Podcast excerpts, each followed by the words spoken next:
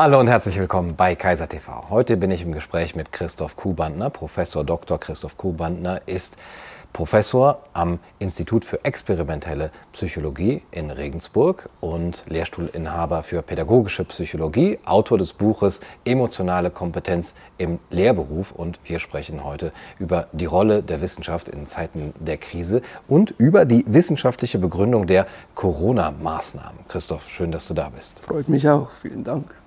Du hast einen Brief geschrieben schon im letzten Jahr, der für ein gewisses Aufsehen gesorgt hat, ähm, von der fehlenden wissenschaftlichen Begründung der Corona-Maßnahmen im April 2020.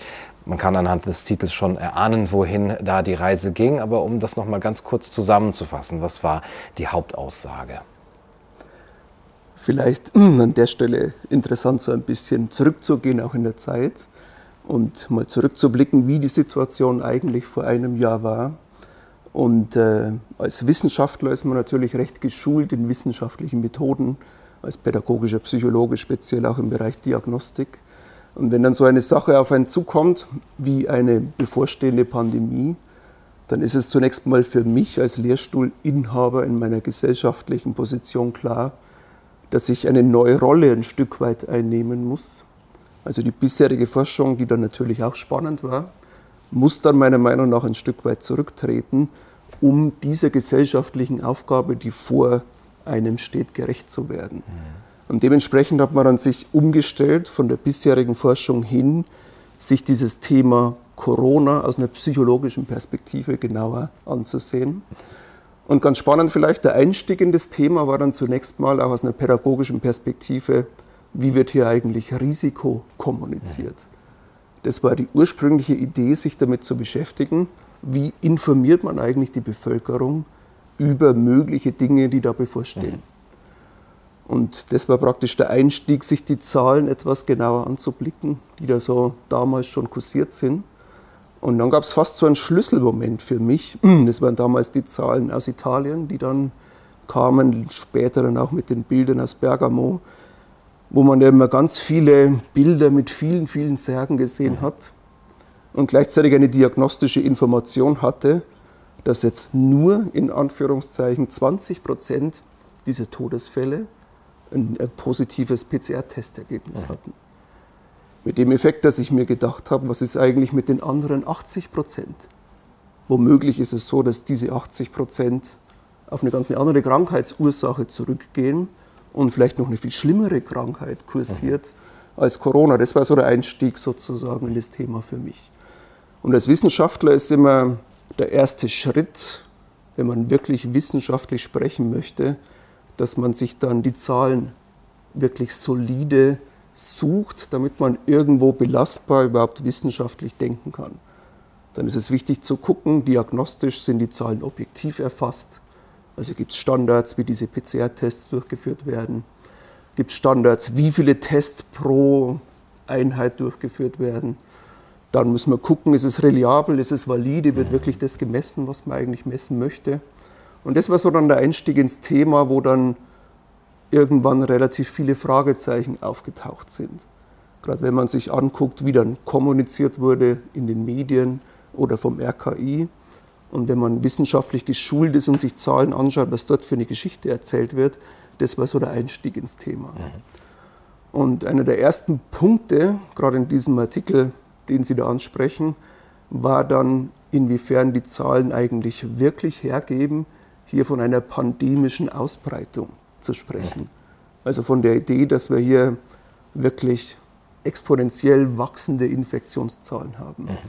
Und das Erste, was einem diagnostisch sofort auffällt in so einer Situation, wo es eine hohe Dunkelziffer gibt, wenn die Anzahl der Tests exponentiell wächst, dann muss es nicht notwendigerweise die Virusausbreitung sein, die exponentiell wächst, sondern es kann ein Effekt der Anzahl der Tests sein. Das ist so ein Punkt, der dann letztendlich äh, so ein bisschen handlungsleitend war, so einen Artikel zu schreiben. Mhm. Und der zweite Punkt, was ja später dann auch vom RKI letztendlich so kommuniziert wurde, ist der, inwiefern sozusagen so eine Verlaufskurve der Infektionszahlen tatsächlich den Infektionszeitpunkt widerspiegelt.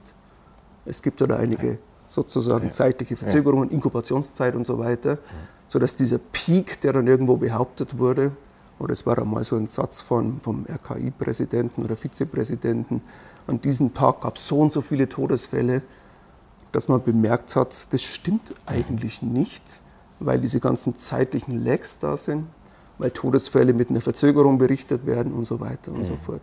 Und das war der Einstieg ins Thema und das hat dann wirklich eine Welle losgetreten, die mich letztendlich auch als Wissenschaftler bis jetzt nicht, äh, nicht mehr losgelassen hat. Mhm. Mhm. Diesen Brief hast du erstmal auch gar nicht äh, als offenen Brief gestaltet oder als Artikel gestaltet, sondern du hast tatsächlich an Virologen, an Epidemiologen geschrieben damals. Wie war da die Reaktion? Ich meine, das ist auch ganz interessant, weil ich bin natürlich logischerweise kein Epidemiologe, ich bin auch kein Virologe. Und an der Stelle will man nicht sozusagen als ein Stück weit fachfremde mhm. Person mhm. eigentlich in die Öffentlichkeit gehen und in diesen öffentlichen Diskurs eintreten, sondern der erste Weg ist eigentlich der, dass man dann versucht, Virologen, Epidemiologen anzuschreiben, um darauf hinzuweisen, dass es dort vielleicht bestimmte Probleme gibt, die man eigentlich beachten müsste. Mhm. Und der erste Schritt war dann wirklich verschiedene Virologen, Epidemiologen anzuschreiben per E-Mail, äh, um einfach ein paar Fragen zu stellen, mhm. in der Hoffnung, dass man Antworten erhält. Mhm. Vielleicht ein Beispiel, ich habe damals dem äh, Herrn Christian Drosten auch geschrieben oder ich hatte verschiedenen anderen Leuten geschrieben und kann ich gleich noch eine Geschichte auch dazu mhm. erzählen. Und typischerweise, oder das war eigentlich durch die Bank so, dass man dann keine Reaktion erhalten hat. Also letztendlich habe ich wirklich vielen Leuten geschrieben, ich habe versucht, mich an Personen in der Presse zu richten, in der Hoffnung, gar nicht, dass ich jetzt irgendwo auftauche in den Medien, sondern dass einfach das Thema kritisch beleuchtet wird. Mhm. Und gar nicht unbedingt, weil man da was kritisieren wollte, sondern wirklich eher angetrieben dadurch, das war das Beispiel aus Italien, dass man sagt, vielleicht wird ja auch was übersehen. Mhm.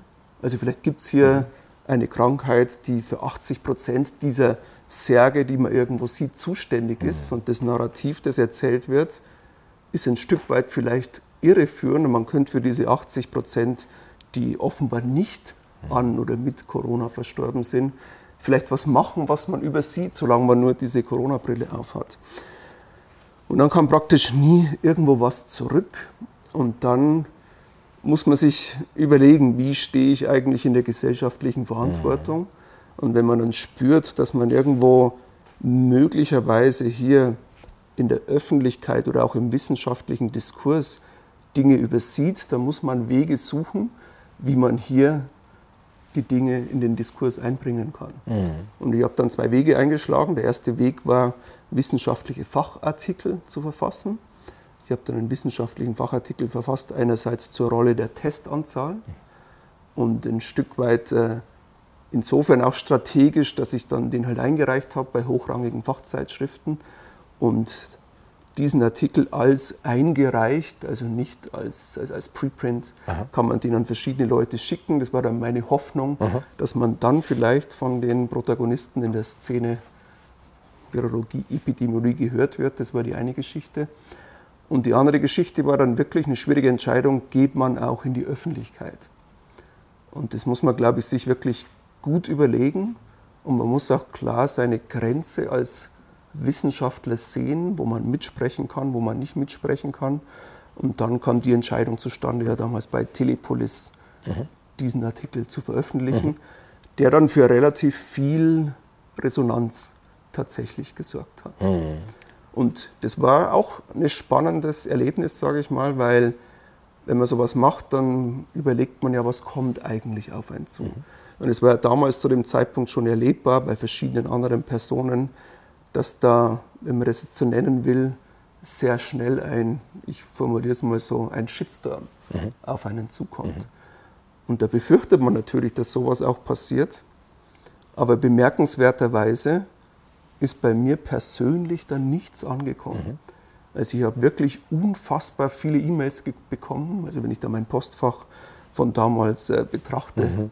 das ist übergelaufen, wirklich minütlich so ungefähr mhm. kamen E-Mails mhm. an. Mhm und wirklich 99,9 Prozent absolut positiv. Mhm. Wo sich Leute bedanken, dass diese Perspektive endlich eingebracht wird. Wo, was weiß ich, Leute, die zum Beispiel im Bereich der Unternehmen beraten, sagen, wir haben so viele kleine Unternehmen, die zutiefst verzweifeln. Sie mhm. bedanken sich bei mir, dass diese Stimme jetzt endlich mal wach wird und so weiter und so fort. Das war eine ganz tolle Erfahrung auf dieser Ebene, was man persönlich mitbekommt. Und es gab die zweite Ebene der Medien, weil die Medien waren entweder still, also dieser Artikel hat nicht dazu geführt, dass ich dann irgendwo auch in öffentlich-rechtlichen Medien über Telepolis hinaus eine Stimme erhalten hätte, sondern da kamen dann die Faktenchecks natürlich. Das auch auf diesen Artikel? Auch auf den Artikel mhm. gab es natürlich einen Faktencheck. Ich glaube, das war damals im MDR, was wirklich meiner Wahrnehmung nach äh, sehr fragwürdige Argumente mhm. waren, mhm. wo ich dann auch nochmal einen Nachfolgeartikel geschrieben habe, um die ganzen Argumente zu widerlegen. Mhm. Aber das ist dann letztendlich passiert. Und wenn man jetzt meinen Namen mit einer Suchmaschine sucht, ist die Wahrscheinlichkeit hoch, dass relativ weit vorne dieser damalige Faktencheck kommt. Mhm. Oder mhm. andere Artikel, das ist dann ja später passiert, wo man dann als Corona-Leugner irreführenderweise bezeichnet wird ja. oder sowas. Ja. Das sind die Treffer, die jetzt typischerweise mhm. vorne stehen. Ja. Wie war die Reaktion im akademischen Betrieb, was die Kolleginnen und Kollegen angeht, die Universitätsleitung und auch die Studenten? Vielleicht noch ein interessanter Punkt, mein erster Artikel, den ich da geschrieben habe. Wenn man so einen Artikel schreibt, dann ist es ja typischerweise im Wissenschaftsbereich eigentlich so, dass man sagt, das ist ein Fachartikel und man holt sich erstmal Feedback ein. Ja. Wenn ich jetzt bei einer Fachzeitschrift einreiche, dann gibt es Gutachter, die das begutachten, ob das die entsprechende Qualität hat. Das haben wir auch gemacht, aber das Problem ist an der Stelle, da kann ich auch später noch was erzählen, Begutachtungsprozesse dauern sehr lang. Also minimal, wenn man mal sagt, der muss begutachtet werden, dann muss man vielleicht nochmal was überarbeiten, da gehen Monate ins Land. Und bei so einer Situation wie dieser Pandemie oder bevorstehenden Pandemie, wie man damals dachte, ähm, denkt man, man hat diese Zeit nicht. Mhm. Und jetzt ist die Frage, was mache ich dann? Wie kriege ich Dinge in die Öffentlichkeit? Per Preprint, Preprint vielleicht. Und dann war die Idee, einfach Fachkollegen anzusch anzuschreiben. Mhm. Und ich habe damals äh, verschiedene hochrangige Fachkollegen diese Idee, diese Artikel, diese Inhalte, die da kommuniziert werden, verschickt, um, um Feedback gebeten, um mhm. persönliches Feedback. Und was da bemerkenswert war, was dann auch nochmal ein Anschub war für diesen Artikel, nur um ein Beispiel zu erzählen, es treten dann Kollegen auf, die sagen, ja, wir sehen das genauso wie Sie, aber wir trauen uns jetzt im wahrsten Sinne des Wortes, das ist fast ein wörtliches Zitat, damit nicht in die Öffentlichkeit gehen, weil wir fürchten, in der Öffentlichkeit zerrissen zu werden. Mhm. Und dann dachte ich mir, wenn wir als Gesellschaft an einen Punkt kommen, mhm. wo ich als Wissenschaftler Angst haben muss, einfach wissenschaftliche Fakten in die Öffentlichkeit zu bringen, ja. dann sind wir an einen Punkt gekommen, das darf nicht sein. Ja. Dann habe ich gedacht, okay, das ist meine Aufgabe jetzt. Mhm. Ich befürchte hier nichts, weil das ist mein Auftrag als Lehrstuhlinhaber, auch der da relativ sicher ist sozusagen, mhm. äh, hier Dinge in die Öffentlichkeit zu bringen, ohne diese Furcht zu haben, in der Öffentlichkeit zerrissen zu werden. Mhm. Und das war damals ein weiterer Punkt, um in die Öffentlichkeit zu gehen, weil ich bemerkt habe, dass manche Kollegen tatsächlich die Dinge ähnlich sehen, aber halt hier mhm. vorsichtig sind. Und das war auch zu erleben in den E-Mails, die ich dann bekommen habe wo dann viele Leute schreiben, ja, wir sehen das ähnlich, aber bis hin zu, darf man das dann als Beamter eigentlich, solche Fragen, mhm. wo man sich klar machen muss, auch als Beamter hat man das Recht, seine Meinung frei zu äußern, wobei man sagen muss, das ist an der Stelle ja keine Meinung, ja. sondern das sind ja. an der Stelle zunächst mal wissenschaftliche Fakten, wissenschaftliche Zahlen, wo jede einzelne Zahl belegt ist. Mhm und man kann natürlich dann über Interpretationen reden, da kommen wir vielleicht noch dazu, mhm. was Wissenschaft hier eigentlich auch für eine Fehlentwicklung meiner Meinung nach oft hinlegt. Aber letztendlich ist das keine Meinung, die ich persönlich mhm. habe, sondern das sind einfach zunächst Fakten und Zahlen, die für sich sprechen. Mhm. Und so versuche ich auch jeden Artikel, den ich geschrieben habe, dann zu schreiben. Gerade als pädagogischer Psychologe hat man da letztendlich sehr viel Wissen dazu, Dinge so aufzubereiten, mhm. dass jeder Leser befähigt wird, das eigenständig zu durchdenken. Mhm. Also was für mich eine der schlimmsten Entwicklungen ist, ähm, dass hier, ich sag mal, des Öfteren mit dem Argument des weißen Kittels argumentiert wird. Also nur weil ich und ich, ich, also irgendjemand, diese wissenschaftliche Autorität ausstrahlt mhm. aufgrund von irgendwelchen Titeln oder sonstigen Dingen, zählt meine Meinung, mhm. zählt das, was ich jetzt hier sage. Und das ist was, was ich persönlich gerade als pädagogischer Psychologe sehr unglücklich finde, weil eigentlich sollte die Wissenschaftskommunikation so sein, dass man sagt, ich muss jeden einzelnen Bürger, Bürgerin dazu befähigen, diese Dinge selbst nachzudenken mhm. und dann eigenständig zu prüfen, was ist von den Argumenten zu halten. Mhm. Und gerade dieses, wie ich es gerade genannt habe, Argument des weißen Kittels, ist, glaube ich, meiner Wahrnehmung nach ein Problem, was gerade in dieser Krise, die wir erleben, eine relativ große Rolle mhm. gespielt hat. Ja. Ja, es wird oft gesagt, ach, was kritisierst du das? Bist du jetzt zum Virologen mutiert? Äh, kennst du dich jetzt besser aus als diese Experten? Du hast äh, von dem Ethos des Wissenschaftlers gesprochen, von seiner Verantwortung. Aber ich habe jetzt daraus gehört, du hast keine Repressalien von Seiten der Universität oder von, von anderen Institutionen bekommen, Animositäten in, in dieser Richtung? In diesem Sinne Repressalien tatsächlich gar nicht. Mhm. Also das ist wirklich eigentlich insofern auch ein schönes Erlebnis auf der Ebene der Wissenschaft oder der universitären ja. Position, die ich habe. Ja. Es kam dann nicht irgendwo von oben oder von wo auch immer ja. okay. plötzlich eine Repressalie, die da versucht, bestimmte Dinge in eine gewisse Richtung zu bewegen. Mhm.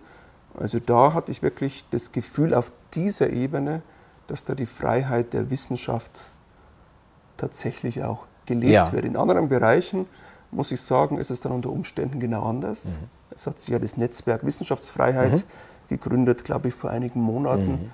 genau vor dem Erlebnis, dass praktisch versucht wird, möglicherweise von Medien, durch öffentliche Meinungen, durch Twitter oder was weiß ich auch immer, mhm. Wissenschaftsfreiheit sozusagen zu überformen mhm. Mhm. durch bestimmte politische Meinungen, durch gewisse Weltanschauungen und so weiter. Und praktisch, was eigentlich ja das Herzstück der Wissenschaft schlechthin ist, nämlich frei und mhm. ohne bestimmte vorhergehende Einflüsse oder ja, Einflüsse mhm. von außen, einfach über Dinge nachzudenken. Mhm. Und das ist was, was nochmal eine andere Ebene ist. Also letztendlich, dass hier an der Stelle, glaube ich, einige Dinge im Argen sind, das war durchaus auch zu erleben. Mhm. Und das ist eigentlich ein spannender Punkt. Ich meine, wird zum Beispiel oft der Begriff Corona-Leugner benutzt in Bezug auf bestimmte Personen, in Bezug auf meine Person, wenn man da eine Suchmaschine anwirft, wird man auch einen Artikel finden, mhm. wo im Titel steht, Wissenschaftler, die Corona leugnen, was wirklich eine völlige Absurdität ist mhm. an dieser Stelle. Und der Artikel einen, ist vom Deutschlandfunk, das muss der man dazu ist vom Deutschlandfunk, also man würde eigentlich meinen, ein seriöser Wissenschaft, ein mhm. seriöser mhm. Journalismus ja. tatsächlich. Aber es ist aus zwei Gründen problematisch, weil einerseits wird da der Begriff der Lüge benutzt, was inhaltlich impliziert, dass es eine Wahrheit gäbe. Mhm. mhm. Das ist der eine Punkt. Und aus einer wissenschaftlichen Perspektive würde man eigentlich sagen, als Wissenschaftler spreche ich im Grunde nie über Wahrheiten. Mhm. Es gibt einen schönen Satz von, von, von Richard Feynman, ganz bekannter Physiker, mhm. Nobelpreisträger, der sagt, Wissenschaft, der Kern ist eigentlich das Anzweifeln von Experten. Mhm. Also als Wissenschaftler, wenn ich wissenschaftlich denke, habe ich die Aufgabe, Expertenmeinungen zu hinterfragen, mhm. um das Wissen der Menschheit weiterzubringen. Mhm. Und da gibt es oft eine Rollenverwechslung, habe ich den Eindruck, auch in der Wissenschaftskommunikation bei manchen Leuten. Mhm. Also eigentlich müsste ich immer dazu sagen, spreche ich jetzt als Wissenschaftler oder spreche ich jetzt als Experte? Mhm. Vielleicht um ein Beispiel fern von Corona zu benutzen. Zum Beispiel, wenn man hier unterrichtet an der Universität in Psychologie, dann unterrichtet man zum einen den wissenschaftlichen Nachwuchs und dann unterrichten wir angehende Lehrkräfte. Mhm. Und je nach Zielgruppe sind die Interessen unterschiedlich. Der Lehramtsstudierende oder die spätere Lehrkraft will wissen, was ist der Stand der Wissenschaft und was soll ich dementsprechend am besten tun. Mhm. Das ist wie wenn ich zum Arzt gehe, dann will ich sehen, dass der Arzt nach dem Stand der Wissenschaft das tut, was mhm. aktuell mhm. eigentlich getan werden sollte und er das macht. Das hinterfragt man nicht, mhm. sondern man sagt, das ist der Stand, wo wir gerade stehen. Als Wissenschaftler muss ich hergehen und genau diese Geschichte hinterfragen. Mhm. Und da ist eine Rollenverwechslung, wenn, Sie jetzt, äh, wenn, wenn du jetzt zum Arzt gehst und dann kommt der Arzt und sagt, ich mache jetzt mal Ihnen eine kreative Knieoperation, keine Ahnung, ob das funktioniert, dann werden Sie das vermutlich wirst du mhm. das vermutlich nicht wollen. Mhm.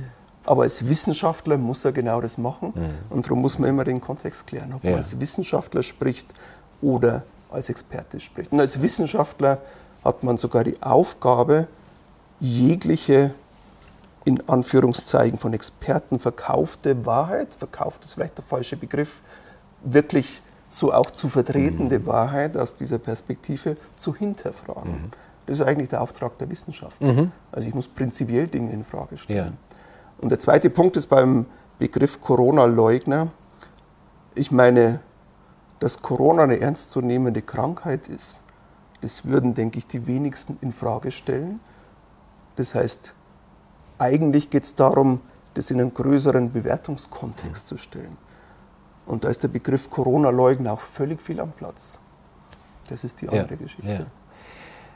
Aber das, was du eben über deine Rolle, auch doppelte Rolle ähm, gesagt hast, das gilt ja dann auch für die Seminare. Da bist du geradezu in einer kognitiven Dissonanz ja dauernd, wenn du auf der einen Seite ähm, Lehramtsstudenten versorgen musst mit dem Stand der Wissenschaft, auf der anderen Seite das aber auch immer wieder hinterfragen musst und ihnen ja auch wissenschaftliche Methodik und kritisches Denken beibringen musst. Hast du dieses, ähm, ja, deine, deine Kritik auch und dein, deine Sichtweise versucht in den Seminaren irgendwie anzubringen, das anzuwenden, vielleicht das, das sozusagen als praktisches Beispiel dienen zu lassen?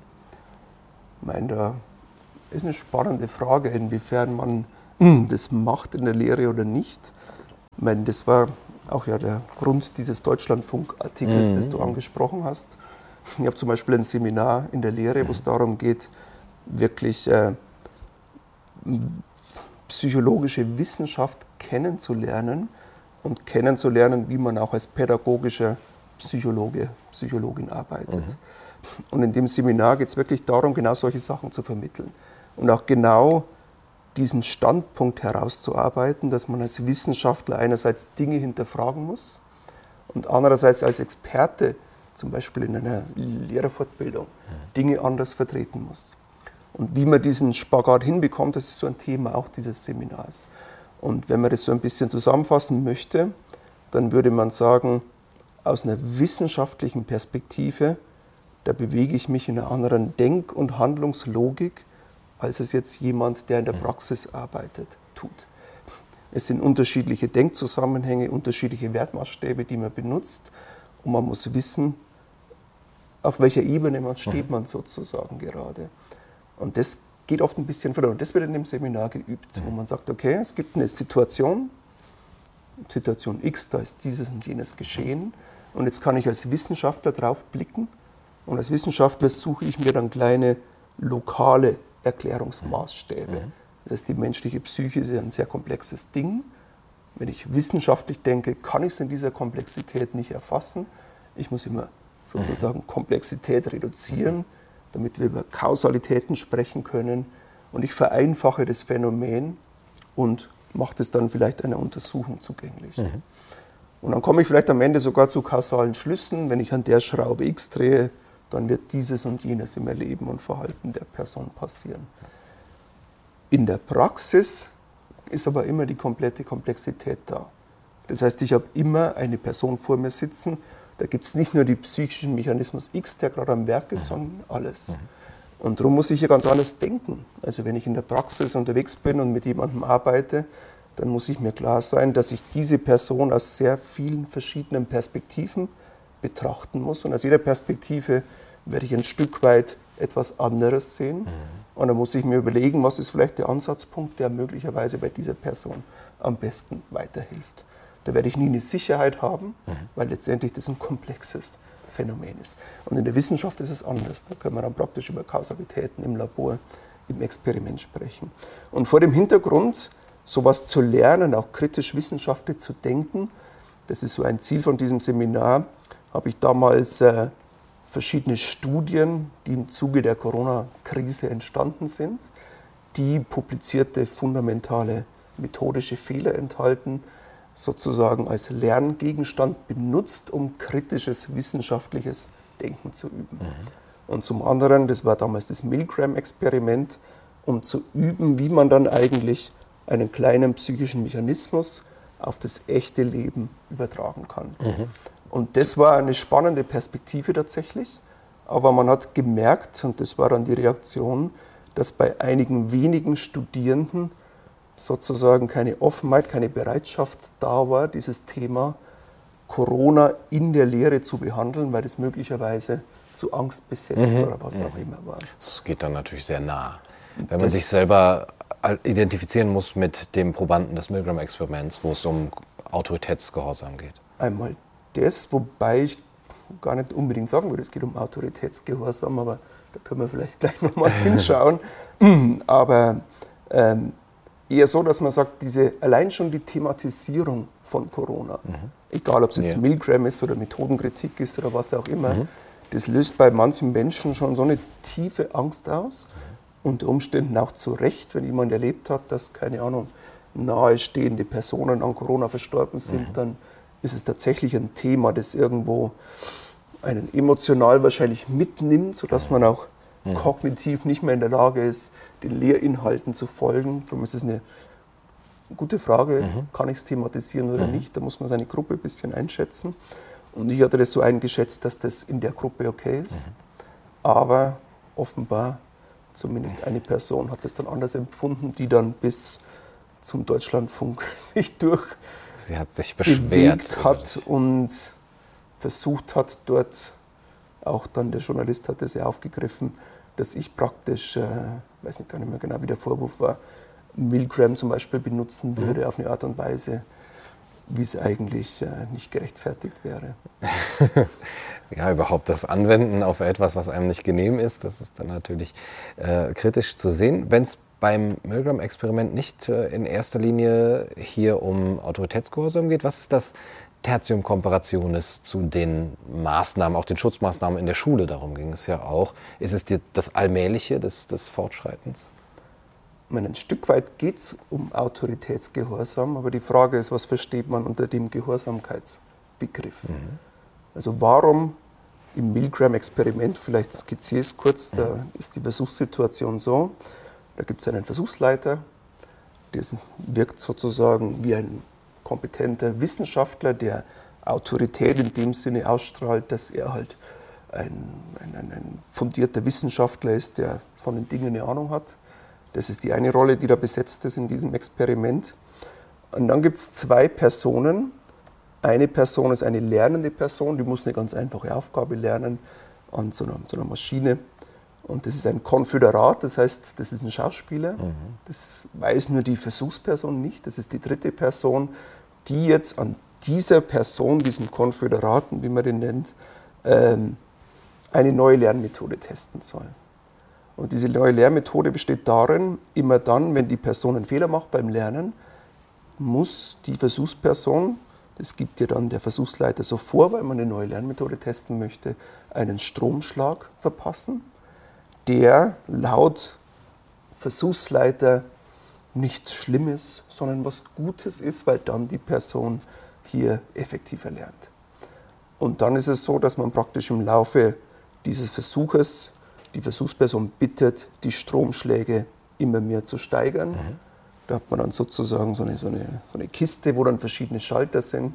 Und dann steht oben drüber auch Lebensgefahr. Das sind dann die stärksten Stromschläge, die man verpasst. Und die Frage des Experimentes ist, wie weit geht eine Versuchsperson? Und wenn wir das so ein bisschen psychisch rekonstruieren, dann haben wir hier verschiedene Kräfte innerhalb der Person am Werk. Mhm. Das heißt, ich habe einerseits die Empathie, weil dieser Schauspieler, Schauspielerin, zumindest wenn es gut dargestellt ist, macht erlebbar, dass hier Schmerzen empfunden werden, die Person schreit auf, unter Umständen wird sie am Ende bewusstlos. Das ist die Ebene der Empathie. Das ist die eine mhm. Kraft, die auf mein Erleben und Verhalten wirkt. Mhm. Und dann gibt es eine zweite Kraft, das ist die Vorgabe des Versuchsleiters, dass es hier um was Gutes geht. Das heißt, das ist was Gutes und das rechtfertigt dieses Verhalten, das man an den Tag legt. Okay. Also wir haben auf der einen Seite was Empathisches, das auf bestimmten psychischen Ebenen wirkt. typischerweise nicht rational, über Emotionen, über Mitgefühl. Und wir auf der anderen Seite eine rationale Vorgabe, du machst hier etwas, was gut ist für die Menschheit. Und an der Stelle geht es jetzt, würde ich sagen, nicht rein in dem Sinn um Gehorsam. Also ich mache blind das, was, die Versuchs-, was der Versuchsleiter sagt, sondern es geht darum, wie tariere ich eigentlich diese beiden Kräfte aus. Mhm. Mhm. Also wo ist sozusagen entweder meine Grenze als Versuchsperson mhm. oder, das ist dann die andere Frage, inwiefern überschreibt diese Vorgabe des Versuchsleiters, mhm. Das ist was Gutes, die Person lernt gut, wir testen was, was der Menschheit weiterhilft. Mhm. Inwiefern überschreibt dieses rationale Konstrukt, das ich erzählt bekomme, meine emotionale Empathie? Ja. Das ist die eigentliche Frage dabei. Das ist das Milgram-Experiment. Und das kann man natürlich insofern als psychischen Mechanismus auf die Corona-Situation übertragen, dass wir dort eine recht ähnliche Situation haben. Also wir haben ein Konstrukt, das uns erzählt, bestimmte Maßnahmen sind was Gutes, die helfen uns weiter in Bezug auf Infektionsausbreitung und so weiter mhm. und so fort, verhindert Todesfälle und so weiter. Das ist das eine, was wir als Psyche sozusagen mhm. erzählt bekommen. Und auf der anderen Ebene haben wir aber die Wahrnehmung, dass es verschiedenen Personen wirklich schlecht geht mit diesen Maßnahmen. Mhm. Und jetzt sind wir in einem Konflikt in der Psyche. Was machen wir jetzt? Und die Autorität kommt dann insofern ins Spiel, dass wir hier bei Corona natürlich Autoritäten haben, die sagen, dass Corona gefährlich ist, dass diese Maßnahmen gerechtfertigt sind. Mhm. Da steckt eine gewisse wissenschaftliche Autorität mhm. dahinter. Und das ist dann das starke Argument, denke ich, für viele Personen, dass man sagt, das ist gerechtfertigt, weil hier das den Raum einnimmt und damit Dinge überschrieben werden in der Psyche, die eigentlich auch da sind. Mhm. Also das ist letztendlich Milgram und so kann man das, denke ich, durchaus auf äh, die Corona-Situation überschreiben. Aber ich würde jetzt das nicht so interpretieren, es ist jetzt Gehorsam, mhm. dass die Leute blind irgendjemandem nachlaufen, mhm. der sagt, das musst du tun, mhm. sondern letztendlich geht es darum, inwiefern glaube ich persönlich einer wissenschaftlichen Autorität, hinterfrage ich das. Ja.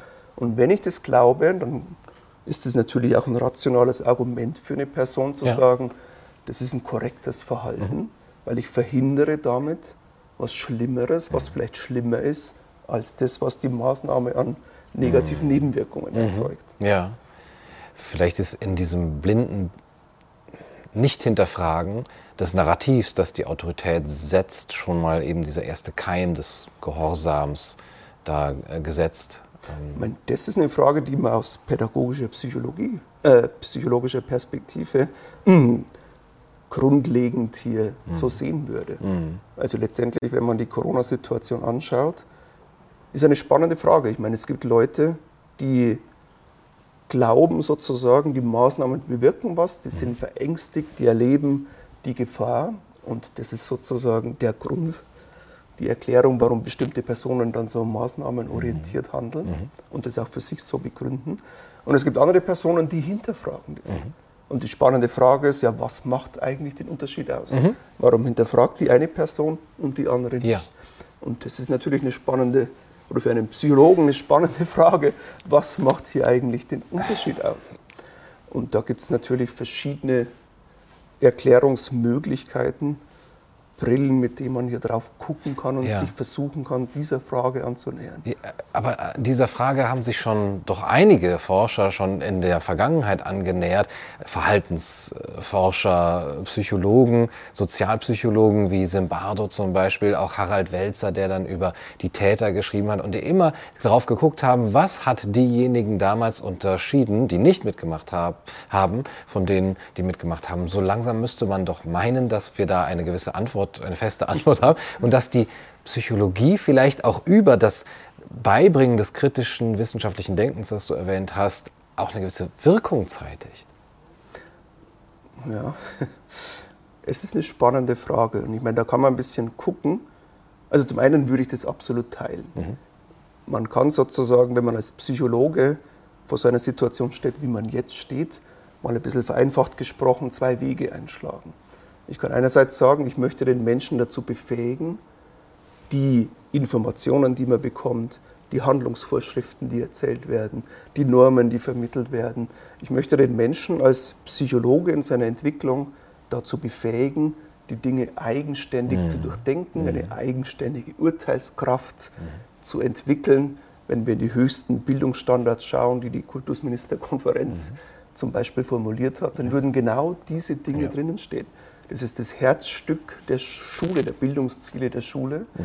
dass wir Menschen zu mündigen Bürgerinnen und Bürgern machen, die eigenständig urteilen, mhm. eigenständig kritisch denken können, tolerant sind gegenüber anderen Meinungen, andere Meinungen annehmen können. Das sind so höchste Bildungsziele. Mhm. Und jetzt kann ich mich als Disziplin auf den Weg machen und sagen, das möchte ich auch bei Corona tun. Mhm. Also ich möchte auch dort die Menschen befähigen und ich bin der Meinung, dass das auch geht, dass die Personen aus sich heraus zur Überzeugung kommen, welche Verhaltensweisen sind gut und richtig mhm. aus meiner Perspektive geurteilt. Mhm.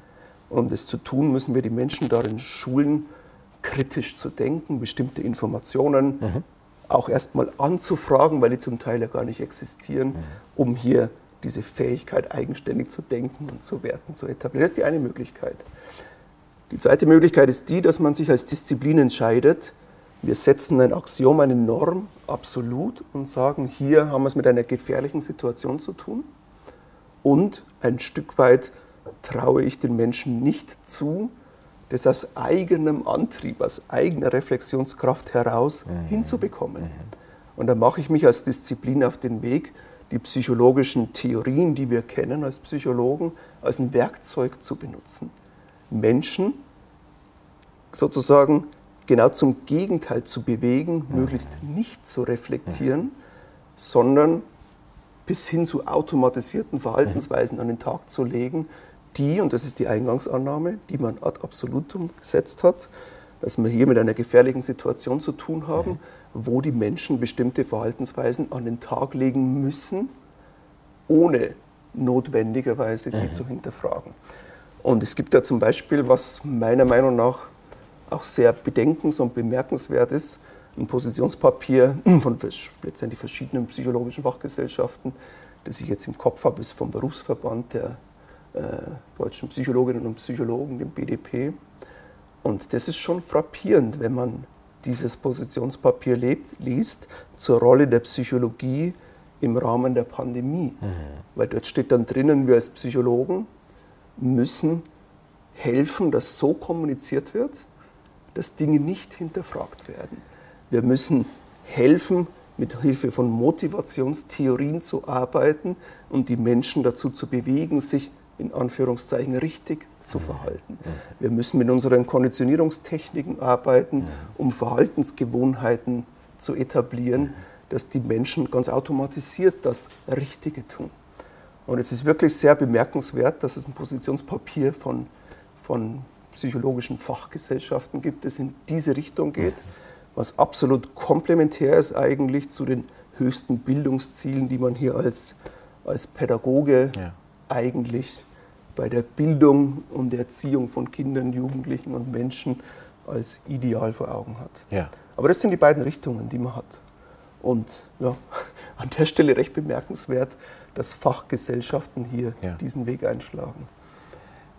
Ja, es ist. Äh es ist wirklich frappierend. So, äh, man mag sich das gar nicht vorstellen. Ich habe eben gedacht, bei dem, deinem Aufspannen dieser beiden Gegensätze, naja, aber so weit äh, wird man ja in dieser Gesellschaft äh, nicht gehen, dass sich äh, wirklich Wissenschaftler dafür hergeben, im Grunde genommen fast wie bei einer die Rhetorik kann man auf eine weiße und eine dunkle äh, Seite benutzen oder man kann ähm, auch die Pädagogik als, als schwarze und, und, und weiße Pädagogik benutzen. Ähm, Propaganda zum Beispiel kann man für etwas Positives benutzen und man kann, man kann sie für etwas Negatives benutzen. Dass sie sich hergibt, herzugeben bereit ist, so schnell, und wenn du jetzt dieses Positionspapier äh, zitierst, bin ich ja geradezu selber äh, eben schockiert. Wie, wie, siehst du das innerhalb nochmal des Verbandes deiner, deiner Kolleginnen und Kollegen? Vielleicht noch ein Satz, erst noch äh, vielleicht zu diesem Schockieren. Also ein guter Bekannter von mir, ein sehr guter Bekannter ist Arzt. Und der würde tatsächlich auch die Meinung vertreten, dass er sagt, wenn wir es mit einer sehr schlimmen Pandemie zu tun hätten, dann ist es gerechtfertigt, mhm. Personen mit Mitteln zum richtigen Verhalten mhm. zu bewegen, mhm. anstatt hier erstmal für den mündigen, selbstdenkenden ja. Bürger, Bürgerin zu sorgen, die dann aus sich heraus das richtige. Verhalten machen. Und das ist eine spannende Frage, die ich an der Stelle ja gar nicht beantworten kann. Wo stehen wir eigentlich als Gesellschaft? Das ist eine spannende Frage. Wie sind wir bildungsbezogen zum Beispiel aufgestellt? Mhm. Würde der Weg gehen, dass die Menschheit aus sich heraus, mhm. wenn jeder die Freiheit der Entscheidung hätte und wir hätten es mit einer extremen Pandemie zu tun, mhm. würden die Menschen dann das Richtige ja, tun? Ja, also da ja. kommen wir in sehr spannende normative mhm. Diskussionen rein, mhm. die man auch ein Stück weit dann angucken muss, wo stehen wir eigentlich als Gesellschaft bildungsbezogen. Mhm. Und unter Umständen, aber ich würde jetzt diese Meinung nicht vertreten, nur um so eine mhm. Perspektive zu schildern, findet man auch in diesem Panikpapier, wenn man das so nennen möchte, des Innenministeriums, wo dann wirklich aus psychologischer Perspektive stehen mir die Haare ja. zu Berge, ja. was dort drinnen ja. steht, dass man sagt, wenn wir jetzt einfach nur die Zahlen kommunizieren, dann tun die Menschen das Falsche. Mhm. Wir müssen hier mit Angst arbeiten, um die Menschen dorthin zu bringen, das Richtige zu tun. Mhm. Und das ist eine ganz spannende Frage, wo will man hier seinen normativen Pflock einhauen und sagen, was ist eigentlich richtig? Und da würde ich persönlich immer mich hinstellen und sagen, jeder Mensch ist dazu fähig, aus sich heraus eine Entscheidung zu treffen, das Richtige in Anführungszeichen aus der individuellen Perspektive zu machen. Mhm. Und nur dann werden wir als Gesellschaft funktionieren. Weil alles andere, wenn man sagt, es gibt hier irgendeine Institution, eine Autorität oder was auch immer, mhm. das hier die Wahrheit sozusagen in der Hand hat und sagt, so ist es, ja. das ist für mich prinzipiell eigentlich der falsche Weg. Mhm. Also wenn man so denkt, dann muss ich auch an dieser Stelle sagen, okay, Wahrheit gibt es aus einer wissenschaftlichen mhm. Perspektive nicht, mhm. sondern wir haben eine pluralistische Gesellschaft. Wir haben unterschiedliche Interessen. Und an der Stelle haben wir ein sehr komplexes System als Gesellschaft mhm. geschaffen. Ja. Und es ist toll, dass es so ist, weil nur wenn wir viele Perspektiven haben, dann werden wir die Welt, die Gesellschaft uns selber wirklich umfassend mhm. verstehen. Und sobald man aber eine einzige Perspektive verabsolutiert, dann wird man notwendigerweise dieses komplexe System zerstören. Ja. Es geht gar nicht anders. Ja. Und deswegen bin ich da immer ein Vertreter dafür, dass wir hier wirklich die Freiheit geben müssen und jede Person, und wenn eine Person da noch Schwierigkeiten hat, dort abzuholen, wo sie steht und in diesen gesamtgesellschaftlichen Prozess einzubeziehen. Mhm und wirklich das gesamtgesellschaftlich einfach zu verhandeln. Mhm.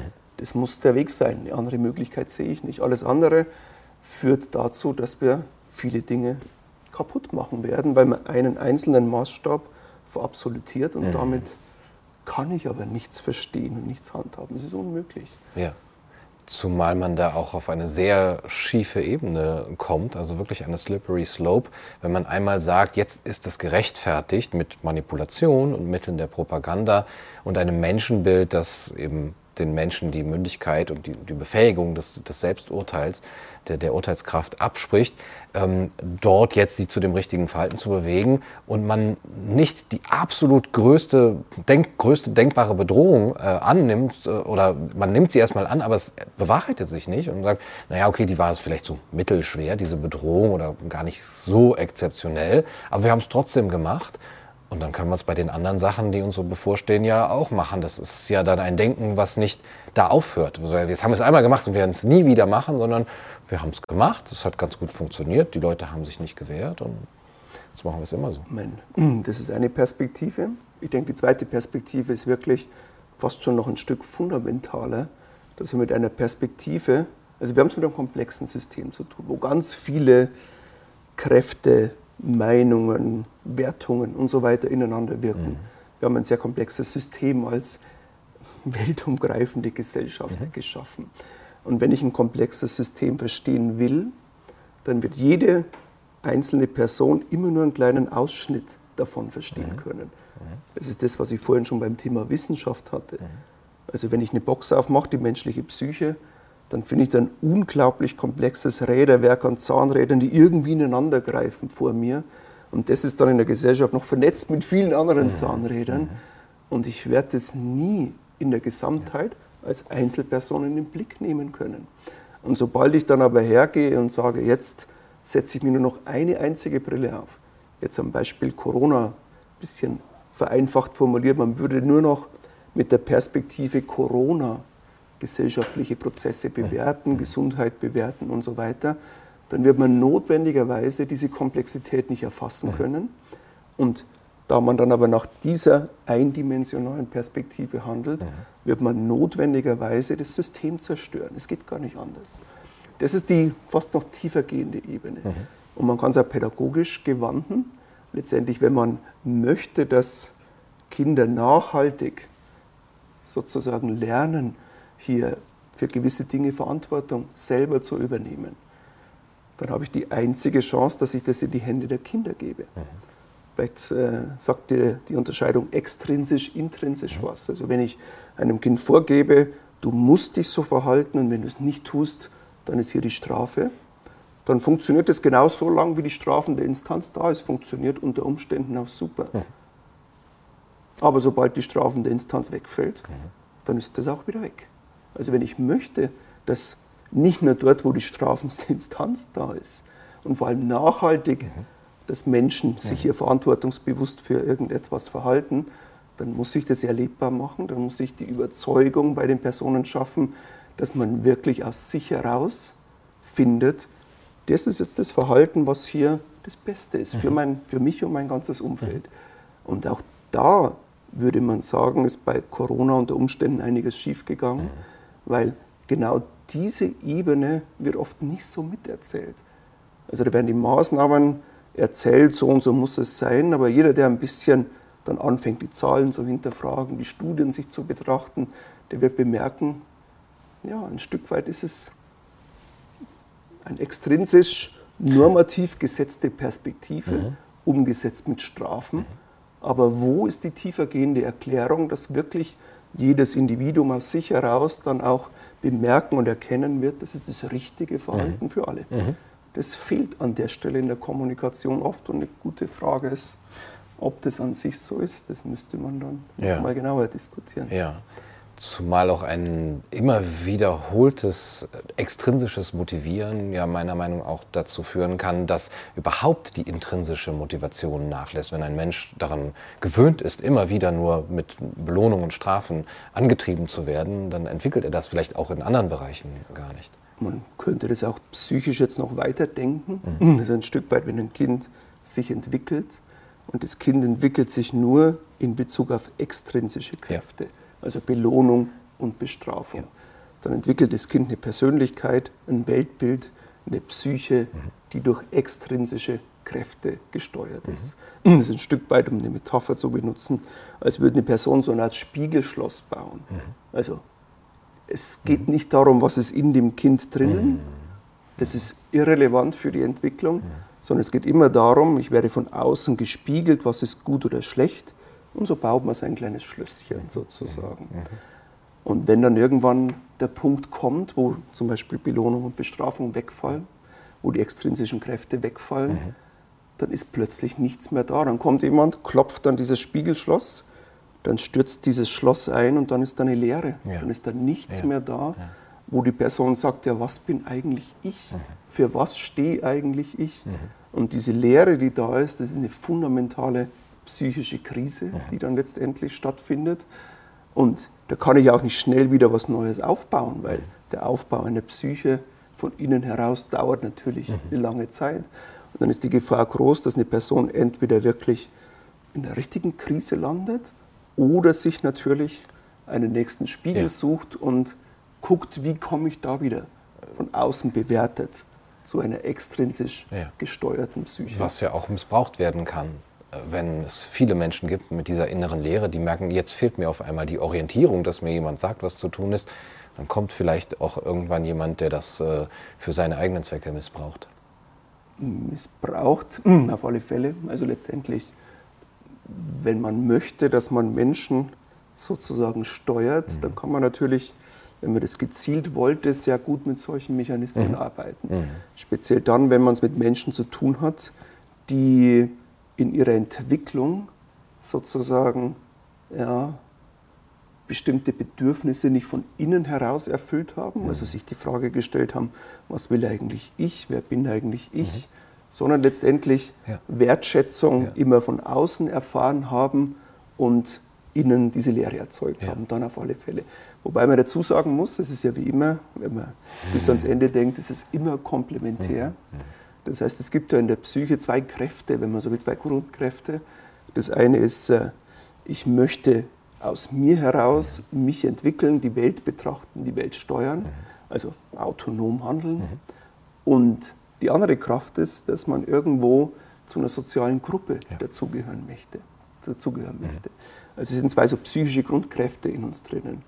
Und ein Stück weit ist genau in der Entwicklung eines Kindes das der zentrale Punkt, den man schaffen muss, auszutarieren. Mhm. Also einerseits, nehmen wir soziale Kompetenz als Beispiel, möchte ich eine Durchsetzungsfähigkeit haben, das, was mir wichtig ist, möchte ich irgendwo auch erreichen mhm. können. Mhm. Und andererseits ist aber auch die Beziehungsfähigkeit ein Grundbedürfnis, dass man eine gute Beziehung mit anderen Personen hat. Jemand, der nur durchsetzungsfähig ist, der wird sein Beziehungsmotiv, Bedürfnis deprivieren, dem wird es nicht gut gehen. Und jemand, der nur beziehungsfähig sein möchte, der wird immer extrinsisch gesteuert sein und wird sein, sein äh, das Bedürfnis nach aus sich herauszuwachsen nicht erfüllen können. Und das Ziel ist dann wirklich, diese beiden Kräfte auszutarieren, die eigentlich komplementär sind. Und das ist dann soziale Kompetenz. Und ein Stück weit muss man dann notwendigerweise extrinsisch, extrinsisch gesetzte Dinge auch ein Stück weit übernehmen, mhm.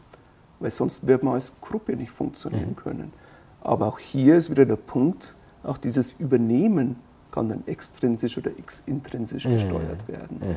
Und das sind dann verschiedene Ebenen. Ich kann zum Beispiel zum einen sagen, ich entwickle eine eigene Weltsicht, wie man sie heutzutage auch im Bereich der Bildung, wenn es um Wissenserwerb hochhält, dass man sagt, Stichwort Konstruktion oder Co-Konstruktion. Jedes Kind entwickelt aus sich heraus eine Sicht von der Welt, wie die Welt funktioniert. Und gleichzeitig brauche ich aber auch Wertmaßstäbe, um die Dinge dann zu beurteilen. Mhm. Und auch auf der Ebene dieser Wertmaßstäbe wäre es auch wichtig, zu reflektieren, will ich eigentlich diesen Wertmaßstab persönlich annehmen oder nicht annehmen. Mhm. Also da könnte man das gleiche Prinzip dann mhm. auch nochmal mhm. weiterdenken. Ja. Mein Eindruck ist, dass bei den Kindern und Jugendlichen von heute diese Ebene des Dazugehörenwollens und auch des extrinsisch Motiviertseins ähm, ganz gut funktioniert, dass sie das sehr ähm, fügsam mitmachen und dass aber auf der anderen Seite auch die ähm, Lehrerinnen und Lehrer vielleicht äh, zur Aufgabe hätten, dieses, ähm, ja, die Erziehung zur Mündigkeit eigentlich äh, noch mehr zu befördern, was meines Erachtens auch ein gewisses Paradoxon ist. Man kann ja niemandem sagen, sei jetzt mündig, aber dass man vielleicht äh, sich ein bisschen darauf ausruht, auf der Macht, die man jetzt auch als Lehrkraft bekommen hat, ähm, Dinge durchzusetzen und auch mit diesem Narrativ, das hinter einem steht, jetzt einfach auch nicht mehr diskutieren muss. Man muss diese, diese Regeln und, und man, wird schon fast als, äh, oder nicht fast, man wird als äh, Schwurbler, Spinner und Verschwörungstheoretiker angesehen, wenn man als Lehrer anfängt, ähm, darüber nachzudenken mit den Kindern, gibt es auch Nachteile der Maskenpflicht zum Beispiel oder, oder des Maskentragens und welche, äh, welche ja, äh, externen Faktoren hat das noch und, und, und externe Folgen. Und ich erinnere mich, dass eine Kollegin mir gesagt hat, als ich gefragt habe, naja, was, was, was tun wir den, was, was bringen wir den Kindern damit bei? Wenn wir ihnen einfach sagen, trag die Maske oder halt Abstand, also auch verzichte auf die, die, die Erfüllung vitaler Bedürfnisse, jetzt ein, für alle Mal, auch ohne, ohne sichtbares Ende. Macht das einfach, hinterfragt das nicht. Was bringen wir denn damit bei? Und sie sagte, ja, aber das machen wir doch sowieso. Das ist doch unsere Aufgabe, einfach Befehle zu geben, Regeln zu setzen und auch äh, sie durchzusetzen. Und dein Buch hat äh, den Titel Emotionale Kompetenz im Lehrberuf. Mein Verdacht war im letzten Jahr, dass diese emotionale Kompetenz vielleicht nicht ganz so ausgebildet war im Lehrberuf, wie man sich das so wünschen würde. Das ist natürlich eine recht tiefgehende, weite Frage. Mhm. Da muss man fast ein bisschen ausholen. Bitte. Also zum einen, wo könnte man da am besten anfangen? Ich meine, vielleicht fangen wir mal so mit, damit an, was man unter emotionaler Kompetenz, mhm. zumindest wie wir das in dem Buch verstehen, mhm. versteht. Und wir haben ja einen sehr weiten Begriff, also da geht es nicht nur darum, mit irgendwelchen Emotionen im Moment richtig umzugehen, mhm. mhm. auch wieder richtig in Anführungszeichen mhm. gesetzt, das ist ja auch immer relativ, sondern es geht auch darum, so eine persönlichkeitsbezogene Wachstumskomponente mit zu beschreiben. Mhm. Also wenn es um emotionale Kompetenz geht, ist ein Bestandteil, dass ich sage, im Moment, wenn meine Emotionen überschießen, habe ich die Fähigkeit, diese Emotionen wieder einzufangen, vielleicht auch wieder ins rationale Reflektieren zu kommen. Das ist die eine Perspektive. Mhm. Und die zweite Perspektive ist dann eher langfristig, entwicklungsbezogen. Ja, welche Emotionen möchte ich eigentlich haben, halte ich für funktional, für wichtig, für angemessen. Da könnte man verschiedene Maßstäbe benutzen und welche nicht. Das ist dann die wachstumsbezogene mhm. Komponente. Mhm. Und in dem Buch geht es letztendlich darum, vom Ziel her tatsächlich Menschen, das sind dann nicht nur Lehrkräfte, sondern eigentlich auch Schülerinnen, Schüler oder wen auch immer, mhm dazu zu befähigen, in der Persönlichkeit zu wachsen und ein psychisches System zu entwickeln, das wirklich in Bezug auf die Kräfte, die einerseits in mir drinnen sind und in Bezug auf die Kräfte, die von außen wirken, das in ein harmonisches Gleichgewicht zu bringen. Und zum einen geht es dann darum, nach innen zu blicken. Mhm. Also typischerweise ist wahrscheinlich fast niemand von uns in perfekten Umständen aufgewachsen, die jetzt dafür förderlich sind, mhm. Sondern da wurden immer Dinge eingebaut in unsere, ich nenne das jetzt mal emotionale Landkarten zum Beispiel, wo bestimmte Reize, Emotionen triggern, die vielleicht auch tatsächlich mal nicht funktional sind. Oder wir haben eine bedürfnisbezogene Landkarte entwickelt, wo wir Verhaltensautomatismen entwickelt haben, die wir vielleicht dann, wenn wir darüber nachdenken würden, gar nicht haben wollen. Und da ist der erste Punkt, erstmal seine Psyche kennenzulernen. Also wenn man so will, Biografiearbeit zu betreiben, wenn man schon ein bisschen weiter ist in seiner mhm, Entwicklung und zu gucken, was habe ich eigentlich für Landkarten entwickelt und dann sich wirklich die Frage zu stellen, welche Kräfte sind in mir da, wie sind die Dinge im Gleichklang, im Einklang, sprechen die Emotionen die gleiche Sprache wie die Bedürfnisse, sprechen diese Dinge die gleiche Sprache wie meine rationalen Ziele, die ich mir setze. Mhm. Das ist sozusagen der Blick nach innen. Und wenn es dann darum geht, äh, sich weiterzuentwickeln, dann ist man ja nie sozusagen als Individuum losgelöst von der Welt, sondern man ist immer ein Bestandteil einer sozialen Konstellation. Mhm. Also wenn ich sage, das ist meine individuelle Persönlichkeit, dann habe ich automatisch mitgedacht, dass es irgendwo Persönlichkeiten gibt, die offenbar anders sind. Mhm. Also wir haben dann automatisch schon mitgedacht, dass wir Vielfalt, Diversität hier irgendwo haben mhm. in der sozialen Gruppe, weil sonst würde ich gar nicht so sprechen können. Mhm. Und dann muss ich natürlich gucken, welche Dinge werden jetzt von außen, von anderen Personen, von gesellschaftlichen Normen, Konventionen und so weiter an mich herangetragen, die ich als Bestandteil dieser Gesellschaft irgendwo in meine Psyche mit einbauen muss. Also das ist sozusagen dieses Wechselspiel. Und es ist der zweite Prozess, den man dann gehen muss. Man muss sein Umfeld sozusagen beobachten, reflektieren, darüber nachdenken, was ist dort eigentlich da, was wird da entgegengebracht an extrinsischen Kräften und welche finde ich gut, welche finde ich schlecht und wie kann ich die mit meinen intrinsischen Kräften, meinen erworbenen Emotionen und so weiter, wie kann ich das irgendwo in Einklang bringen. Mhm. Das ist praktisch mhm. die Perspektive, die wir hier so einnehmen. Und in Bezug auf Corona kann man sich natürlich überlegen, wie, ja, wo stehen wir eigentlich sozusagen mhm. als Gesellschaft? Und das ist natürlich keine Frage, die man jetzt leicht beantworten kann. Also letztendlich, wenn man jetzt irgendwelche Prozentwerte nehmen würde, es gibt zum Beispiel so ein Identitätskonzept, wo man sagt, das ist so ein Art Stufenmodell. Ich habe erstmal eine übernommene Identität, da werde ich durch die äußeren Kräfte gesteuert. Dann gehe ich in eine neue Phase. Das ist so eine Art, äh, ja, typischerweise in der Pubertät, wo man Dinge anfragt, hin, zu hinterfragen. Nennt sich Moratorium. Mhm. Was will ich? Was mhm. will mein Umfeld? Und dann gibt es zwei Wege. Es kann eine erarbeitete Identität rauskommen, wo man sagt, hier habe ich jemanden, der wirklich sich selber und seine äußeren Kräfte reflektiert hat mhm. und sich was erarbeitet hat, was ihn als individuelle Persönlichkeit ausmacht. Und das wäre der ideale Weg.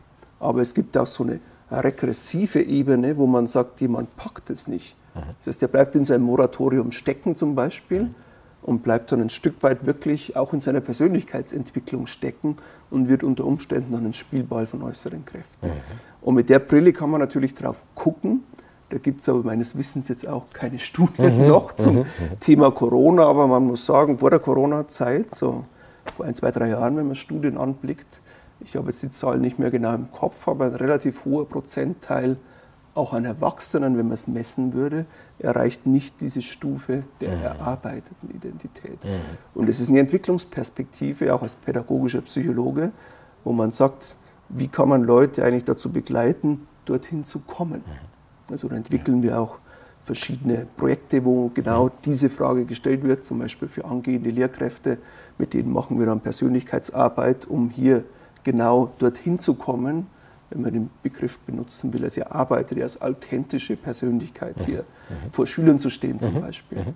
Und wenn das wäre, wäre zumindest die Idee, dass man dann jemanden hat, der wirklich den Schülern sowas auch vorleben kann, dass man sagt, es kommt ja nicht nur eine äußere Kraft, die ich dann umsetzen muss, ja, ja. sondern es kommt eine äußere Kraft, die ich betrachten ja, muss, über die ich reflektieren muss vor der Perspektive, dass es andere äußere Kräfte auch noch gibt und vor der Perspektive, dass es auch noch andere Ebenen der Psyche gibt, wo nochmal andere Kräfte zustande kommen. Mhm. Also ich komme dann in so einen reflektiven Prozess rein. Mhm.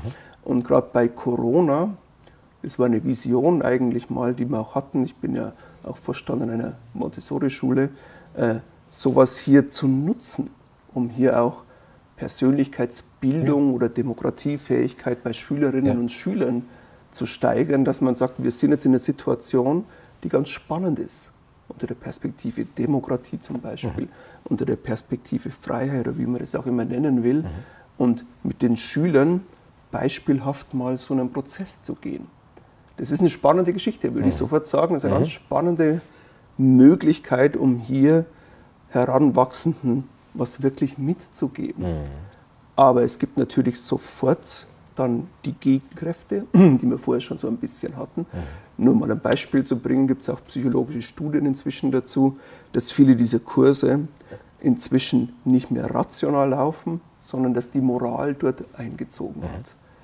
Und beispielhaft jetzt eine Studie, eine recht große Studie, auch international aufgestellt, wo man geguckt hat, wie werden zum Beispiel ähm, bestimmte Maßnahmen bewertet, habe auf der einen Seite eine Person, die betrachtet Maßnahmen kritisch mhm. und ich habe auf der anderen Seite eine Person, die befürwortet Maßnahmen. Und dann bekommen die Personen, die an der Studie mitmachen, mhm. so Beschreibungen. Die eine mhm. Person, der Text ist identisch letztendlich, mhm. ist dann so ein Beitrag, den eine Person geschrieben hat. Und an nur einer kleinen Stelle ist es einmal Maßnahmenkritik, in dem Sinn, Maßnahmen können auch Nebenwirkungen haben mhm. mit schlimmen Wirkungen. Und im anderen Text heißt, wenn wir keine Maßnahmen machen, kann es schlimme Wirkungen mhm. haben. Mhm. Also es ist auf der rationalen Ebene identisch. Ja. Ja. Und die Frage ist, wie wird das aber bewertet? Mhm. Und dann gibt es zum Beispiel den Fall, wo ein Shitstorm losgeht mhm. für beide. Und dann wird man gefragt, ja, wo ist denn der Shitstorm eher gerechtfertigt? Und dann sind wir inzwischen dorthin gekommen, dass die Rationalität ein Stück weit hinten ansteht. Und man sagt, bei der Person, die hier Maßnahmen kritisch ist, da ist das schon eher moralisch rechtfertigbar, dass hier ein entsprechender Shitstorm stattfindet. Oder ein anderes Beispiel, Todesfälle. Es sind vergleichbare Anzahl von Todesfällen entstanden. Da macht man auch so eine, so, so eine Geschichte, die man mhm. erzählt, halt über ein Land X und Land Y. Mhm. mhm. Und dort sind so und so viele Todesfälle aufgrund der Nebenwirkungen der Maßnahmen entstanden. Mhm. Und hier sind so und so viele Todesfälle aufgrund von Corona-Erkrankungen mhm. mhm. entstanden. Und die Zahl ist genau gleich. Und dann soll man bewerten, was ist schlimmer. Mhm. Und dann werden die Corona-Todesfälle als schlimmer okay. bewertet ja. als die Todesfälle, die aufgrund von Maßnahmen mhm. entstanden okay. wurden. Und das ist so eine Moralisierung, die da einen Zug gezogen hat, mhm. einen Zug hatte. Und das macht es natürlich auch schwierig, mit Schülerinnen und Schülern auf so einer Ebene sich zu mhm. bewegen, mhm. weil Schülerinnen und Schüler natürlich durch Eltern und so weiter und so fort in ganz viele Kontexte eingebunden sind wo man nicht mehr so leicht auf diese rationale Ebene kommt. Mhm. Ja. In der Schule ist es ja auch dann schwer, das zu besprechen, wenn man schon das die ganze Zeit vor dem Gesicht hat. Also wenn man äh, letztendlich sich ja gar nicht mehr neutral dazu verhalten kann, weil man ja schon mit dem eigenen Handeln, man hat sich die Maske ja zum Beispiel selber aufgesetzt, eigentlich schon fast äh, klein beigegeben hat oder irgendwie sich diesem ganzen Regime ja auch mit untergeordnet hat, seine, seine, seine Identität oder seine Selbstständigkeit ein Stück weit eben zurückgestellt hat. Da ist man schon vielleicht ein bisschen, äh, ist ein gewisser Bias schon in eine, eine Richtung gegeben. Also ich kann mir gut vorstellen, dass eine Studie über die Masken Maßnahmen und äh, die, äh, das, den Nutzen von Masken anders bei der Gruppe ausfällt, die dabei die Maske tragen, als diejenigen, die nicht äh, die, Trage, äh, die Maske tragen müssen. Ähm, du, hast, äh, du bist auch Gutachter gewesen für das Urteil des Familiengerichts in Weimar, wo entschieden wurde, dass eben da ähm, die Maskenpflicht ähm, nicht durchgesetzt werden muss. Da wollte ich dich fragen, wie man dazu überhaupt kommt, Gutachter zu sein und wie sich das auch mit ja, deinem Verständnis auch von Wissenschaft verträgt, weil du ja auch eben gesagt hast, Wissenschaft und Wahrheit das äh, sind nicht, nicht deckungsgleiche Begriffe und vielleicht hat die Wissenschaft gar nichts mit Wahrheit zu tun. Wie verhält sie, also was kann die Wissenschaft leisten innerhalb diesen, dieses ganzen politischen und juristischen Konstrukts? Mhm. mhm. Das ist eine spannende Frage. Vielleicht fangen wir mit dem Punkt an, wie bin ich mhm. dazu gekommen, dort Gutachter mhm. zu sein. Das ist schnell erzählt, weil der, der Familienrichter mich einfach angefragt hat. Mhm. Die Hintergründe kenne ich jetzt mhm. auch nicht. Okay wie er darauf gekommen ist. Aber letztendlich wurde ich als Gutachter angefragt, mhm. ja auch von Weilheim, das war das zweite ah, ja. Urteil, mhm. das da in eine ähnliche Richtung ging. Mhm. Und in beiden Fällen wird man als Gutachter angefragt. Okay. Und dann wird man gefragt, sind Sie bereit, mhm. hier als Gutachter zur Verfügung zu stehen? Und da ich in der Materie recht tief drinnen mhm. bin, schwerpunktmäßig als pädagogischer Psychologe, aber also auch als Wissenschaftler, der sich die Zahlen recht mhm. gut, sage ich mal, oder kritisch anschauen kann, habe ich mich da kompetent mhm. genug gefühlt, äh, tatsächlich auch hier ein Gutachten zu verfassen. Mhm. Und das ist wirklich eine spannende Geschichte, die da letztendlich auch losging. Zunächst vielleicht zu der Rolle als Wissenschaft. Mein, bei so einem Gutachten würde man natürlich versuchen, möglichst übersichtlich den Stand der Wissenschaft zu schildern, der existiert. Man wurde da angefragt zu speziellen Fragen. Zum einen die Frage, wie sieht denn die Evidenz aus für die Wirkung von Masken?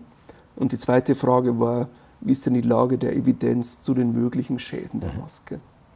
Und zu diesen beiden Fragen würde man dann einfach gucken, wie ist der Stand der Wissenschaft und man würde versuchen, dem Richter ein Handwerkszeug an die Hand zu geben, mit der er oder sie, in Weilheim was eine Richterin, dann wirklich zu einer fundierten Entscheidung kommen kann.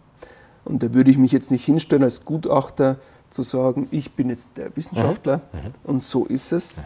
sondern das Ziel wäre wirklich nachvollziehbar zu machen, was gibt es für Studien, wie ist die Qualität der Studien zu bewerten, mhm.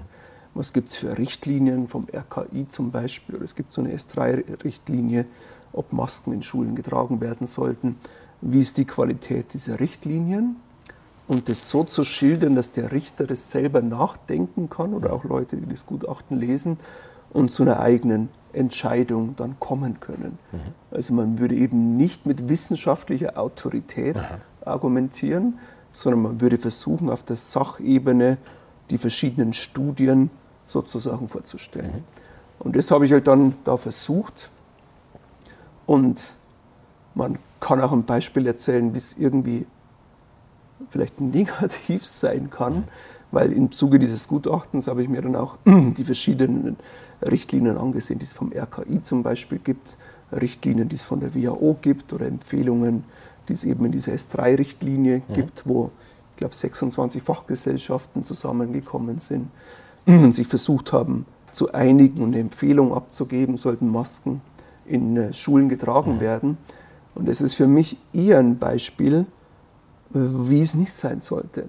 Weil dort wird schwerpunktmäßig mit wissenschaftlicher Autorität mhm. argumentiert. Mhm. Dort heißt es dann, wir haben 26 zu 0 Stimmen für Maskentragen in Schulen. Mhm.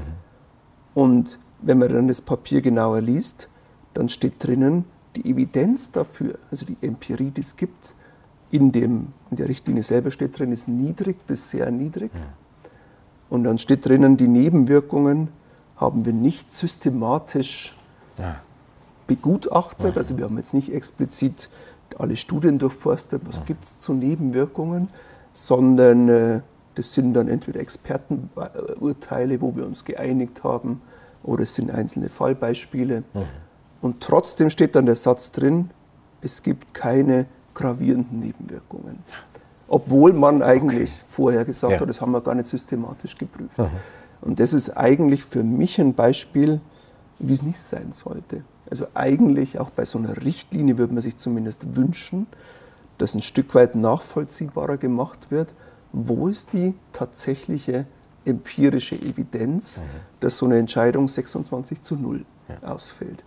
Und wenn man dann die Studien durchforstet, dann ist es relativ bemerkenswert, dass die WHO schon in ihren Empfehlungen schreibt, neben, also es gibt so Dezember 2020, das aktuellste, was es gibt, äh, eine Empfehlung der, äh, des, der WHO.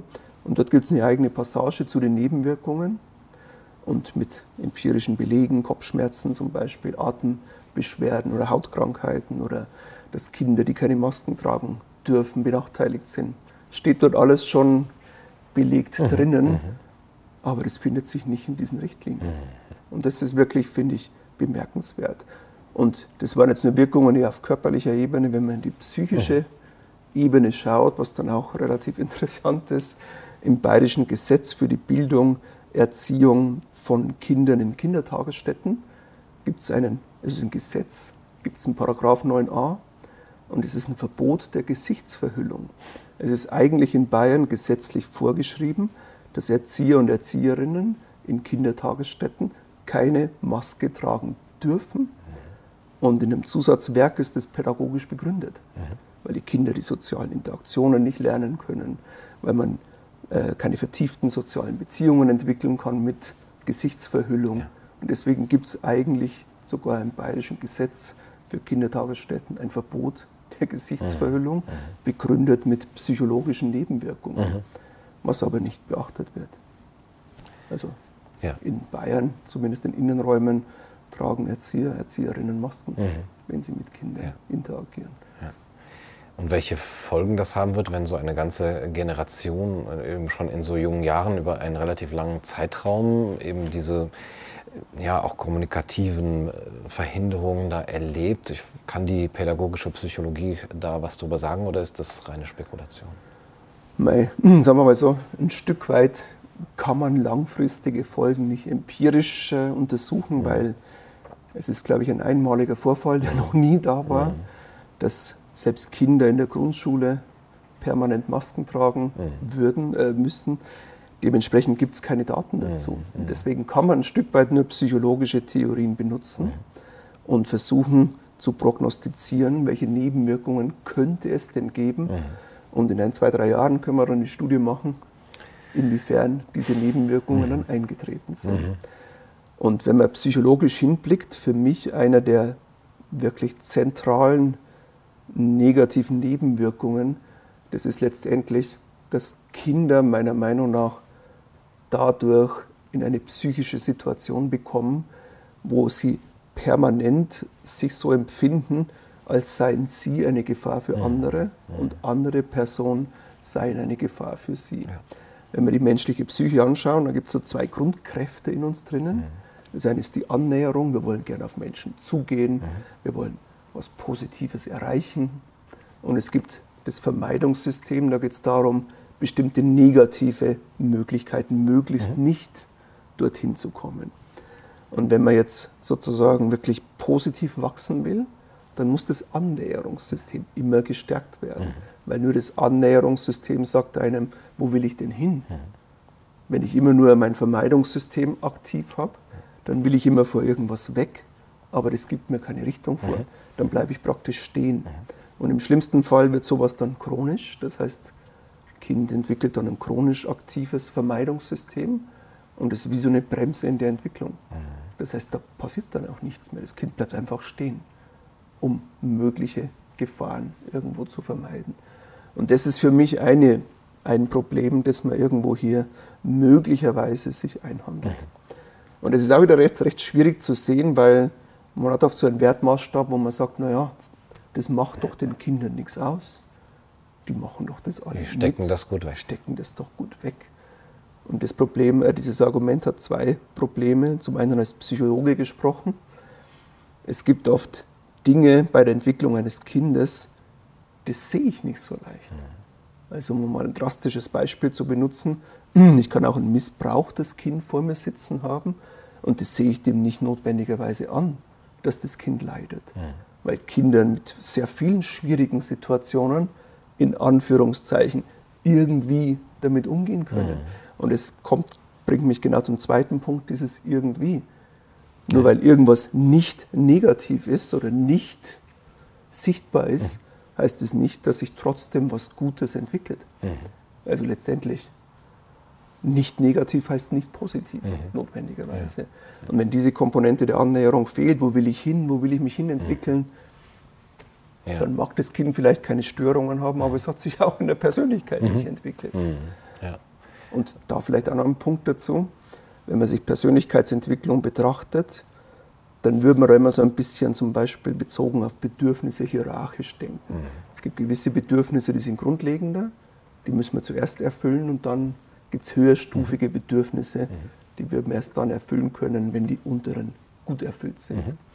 Und Persönlichkeitsentwicklung kann man dann daran festmachen, welche Stufe dieser Bedürfnispyramide, mhm. wie es zum Beispiel heißt, mhm. hat denn ein Mensch im Laufe seiner Entwicklung erreicht. Und jetzt kann es natürlich passieren, dass ich auf irgendeiner Stufe stehen bleibe. Das heißt, wenn ich zum Beispiel oft das Gefühl habe, Gefahren ausgesetzt mhm. zu sein, dann ist mein Sicherheitsbedürfnis sehr stark. Mhm. Und dieses Sicherheitsbedürfnis ist dann mein Maßstab, meine Psyche, mit dem man auf die Welt blickt. Mhm. Und sobald dieses Bedürfnis erfüllt ist, dann macht die Psyche einen Haken und sagt, passt. Mhm. Aber man macht nicht mehr mehr, mhm. so ungefähr. Also wenn sowas chronifiziert wurde. Und das ist so eine Gefahr, dass praktisch, denke ich, Corona auch damit einhergeht, dass wirklich persönlichkeitsentwicklungsbezogen so, ja, so eine kleine Bremse eingebaut mhm. wird, mhm. weil eben durch diese ganze Kommunikation über Gefahr, Bedrohung und so weiter dieses Bedürfnis nach Sicherheit so chronifiziert wird. Mhm und bestimmte andere Bedürfnisse, die auch wichtig sind, soziale Bedürfnisse, Bedürfnisse, sich selbst zu verwirklichen in irgendwelchen Richtungen, die leiden halt dann darunter. Und dann kriegt man eine Schieflage, das sind Bedürfnisse, die dann irgendwann auch stumpf werden. Mhm. Die sind einfach bei einem Kind nicht mehr da später. Mhm. Und dann nehme ich dem Kind die Chance, wirklich zu einer reichhaltigen Persönlichkeit zu werden, wo die Bedürfnisse, die man hat als Mensch, irgendwo harmonisch in Einklang gebracht mhm. werden. Jetzt sind wir schon wir haben Ende Mai über ein Jahr in dieser Situation. Dein Artikel ist im April 2020 erschienen. Seitdem gab es eine, ja, eine große Entwicklung. Es gab auch die Urteile von Weilheim und Weimar. Und äh, zum Beispiel Jens Spahn hat jetzt gesagt, ja, wir müssen jetzt auch mal auf die Kinder blicken. Die Kinder haben ja auch Rechte und Bedürfnisse es kommt, kam auch immer mal wieder das Thema auf, dann auch der, der, der Frage der, der Triagierung in, in Kinder- und Jugendpsychiatrien oder dass sich einzelne Prominente dann nochmal mit dem Thema zu Wort gemeldet haben. Hast du den Eindruck, dass die Debatte sich etwas ins Positive verändert, dass wir so langsam sicherlich auch zu spät, aber mal, mal dahinter kommen, diese Nebenfolgen, gerade was Kinder und Jugendliche angeht, zu betrachten? Oder sind das nur Strohfeuer? Das wird, glaube ich, erst die lange Sicht zeigen können. Also wenn man sich anguckt, so wie du es geschildert hast in den Medien, habe ich auch den Eindruck, nehmen Dinge, was Kinder betrifft, das Leid, das Kinder hier erleben müssen, die negativen Konsequenzen für die Psyche, die steigende Anzahl der Depressionen, die steigende Anzahl der Selbstverletzungen und so weiter, die steigende Anzahl der Gewalt sozusagen in den Haushalten, wo man durch die Schließung der Schulen das nun nicht mehr mitbekommt. Das ist, glaube ich, recht stark in den Medien präsent. Mhm. Aber die Frage ist, inwiefern äh, wird das auch im politischen Diskurs dann irgendwo mit beachtet. Mhm. Und das ist für mich ein, ein, Punkt, den ich noch nicht, aber das ist meine persönliche Perspektive, noch nicht so wirklich erkennen kann. Mhm. Es gab schon damals, das war glaube ich auch fast vor einem Jahr, eine Anhörung der Kinderkommission des Bundestages, mhm. wo ein Kollege von mir aus Magdeburg, mir fällt gerade der Name nicht ein, einen wirklich sehr ja, mitnehmenden Vortrag gehalten hat, wie hier die Rechte der Kinder nicht beachtet wurden. Und man hat sich eigentlich gedacht damals, das ist jetzt auch im Bundestag angekommen, eigentlich müsste doch jetzt mal diese Perspektive irgendwann eingenommen werden, aber es ist nicht passiert. Mhm. Also zu viele Hoffnung würde ich mir tatsächlich nicht machen, mhm. Auch wenn man sich die Debatte anschaut, dass man jetzt schon darüber diskutiert, sozusagen zumindest in der Diskussion versucht zu platzieren, dass das Thema Impfung mhm. in Schulen mhm. irgendwo möglicherweise kommen wird, dann denke ich mir, da sind wir schon noch ein Stück weit weg, mhm. wirklich die Rechte der Kinder hier wirklich auch in der Politik zu leben. Mhm. Und es ist vor allem deswegen wirklich sehr ja, überraschend, ist fast, fast das falsche Wort, fast eher frappierend, wie mit zweierlei Maß hier oft gemessen wird. Also nehmen wir das Beispiel Testpflicht. Ich weiß nicht, ob man es mitgekriegt hat. In der Schule, klar, gibt es eine Testpflicht, jetzt mhm. in Bayern zum mhm. Beispiel, in vielen anderen Bundesländern auch. Und relativ parallel dazu gab es die Diskussion in politischen Kreisen, ob man auch eine Testpflicht zum Beispiel in Unternehmen mhm. einführt. Und da gab es diesen Satz von Hubertus Heil, der sagt, ja, jetzt da wurden die Kinder nicht mitgedacht. Mhm. Hat man anscheinend nicht im Kopf gehabt, ja, das können wir nicht machen, weil das wäre eine Körperverletzung. Mhm. Und dann wird einem klar, wie hier mit zweierlei Maß gemessen wird, dass man hier bei Kindern einfach Dinge macht, die in einem anderen Diskussionskontext in der Politik dann als Körperverletzung mhm. bezeichnet werden. Mhm. Und das ist bemerkenswert, wie wenig hier, oder wie, wie, wie, ja, soll ich sagen, wie die Rechte der Kinder hier tatsächlich, würde ich sagen, ja. Ja, missachtet wurden ja. und werden.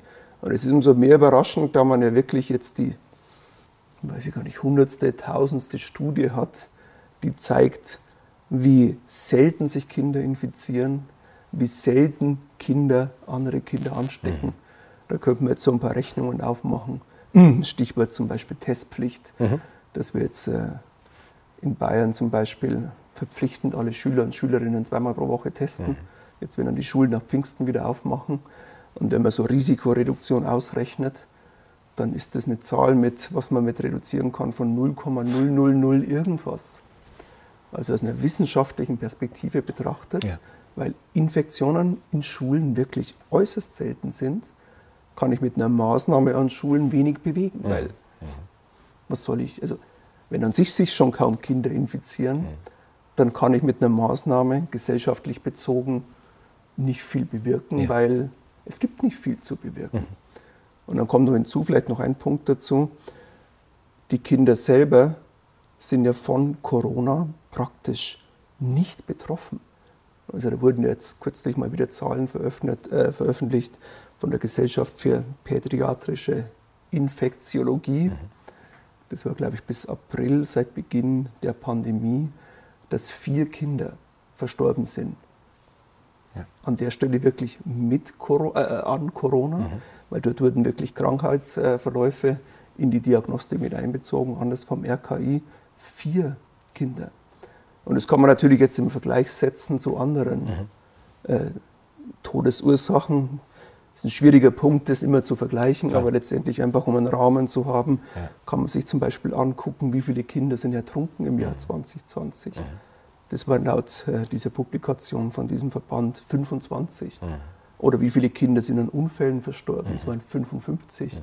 Oder wie viele Kinder sind im Zuge der Grippeepidemie 17, 18 verstorben? Das waren, glaube ich, 165. Verglichen damit Corona 4. Und heute oder gestern, weiß ich gar nicht mehr, wurde eine Statistik des Bundeskriminalamts äh, veröffentlicht, dass 152 Kinder im Jahr 2020 bei einem Tötungsdelikt verstorben sind.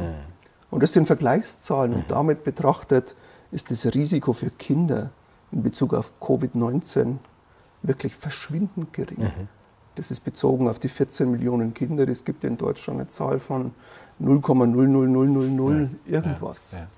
Und an der Stelle fällt das Argument weg, dass ich mit Maßnahmen auf der Ebene der Kinder ihnen was Gutes tun könnte, vor allem wenn man die Nebenwirkungen, die möglichen mit betrachtet, weil die Covid-19-Erkrankung bei Kindern ganz, ganz, ganz, ganz selten schwierige Verläufe erzeugt. Mhm. Auch wenn es um Hospitalis Hospitalisationen geht, mhm. von 14 Millionen, 1200 im Jahr, Beginn der Pandemie bis äh, April. Also verschwindend kleine Zahlen, vor allem verglichen mit anderen Krankheiten und äh, Todesursachen, die man so hat. Ja.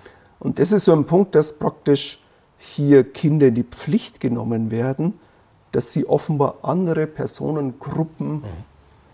irgendwie schützen sollen ja. oder was weiß ich ja. was, weil für sie selber ja. machen diese Maßnahmen eigentlich nutzenorientiert betrachtet wenig Sinn. Mhm. Auch Long-Covid wird mhm. jetzt durch ein paar Studien ausgehebelt, dass das irgendwie eine Relevanz spielen würde bei mhm. Kindern. Und wenn man dann betrachtet, was spielen Rolle eigentlich, äh, Kinder eigentlich für eine Rolle, zum Beispiel für, äh, für Hochrisikogruppen, mhm. Dann würde man sagen, eigentlich unter Umständen sogar eine Schutzfunktion. Mhm. Weil es gibt mehrere Studien, aus Schottland zum Beispiel, eine riesige Studie, wo man die kompletten positiven Testergebnisse in Schottland, ich glaube eines Jahres, benutzt hat, um zu gucken, welche Berufsgruppen sind denn irgendwie besonders stark von schweren Corona-Covid-19-Erkrankungen betroffen, Hospitalisierung zum Beispiel. Und da ist die Wahrscheinlichkeit einer hospitalisierten Erkrankung, also eine schwere Covid-19-Erkrankung zu bekommen, bei Lehrkräften verglichen mit anderen Berufsgruppen um 64 Prozent reduziert. Ja. Wenn ich ein Kind in einem Haushalt habe, mhm. dann ist die Wahrscheinlichkeit des Risikos schwer an Covid-19 um knapp 30 Prozent reduziert, selbst wenn es um wirklich Hochrisikogruppen geht. Also Kinder sind ein Stück weit sogar eine Schutzfunktion eigentlich, wenn man das so rum betrachtet. Und aus der Perspektive jetzt auf der Ebene der Kinder diese Pandemie bekämpfen zu wollen, das ist wirklich relativ eigenartig, muss ich tatsächlich so sagen vor allem wenn man dann wieder die Nebenwirkungen für die Kinder, die möglichen, in Betracht zieht. Ja. Wenn man all diese Forschungsergebnisse und Studien jetzt äh, sich vor Augen hält und dann die Fokussierung und auch die Rigidität der Maßnahmen, äh, was Kinder angeht, dann betrachtet, das scheint ja umso grotesker zu sein. Und ähm, dann ist es vielleicht wirklich äh, ein, ein großes Milgram-Experiment, das hier abläuft, dass nämlich das alles nicht gesehen wird, obwohl es da draußen ist, aber trotzdem das Narrativ der Autorität so stark ist, dass man weiterhin bereit ist, äh, darüber hinwegzugehen. Christoph, vielen Dank für das schöne Gespräch. Gerne. Gebe ich zurück. Vielen Dank für das schöne Gespräch. Das war's für heute bei Kaiser TV. Ich hoffe, es hat euch gefallen. Bis zum nächsten Mal. Macht's gut. Nur du sollst der Kaiser meines Herzens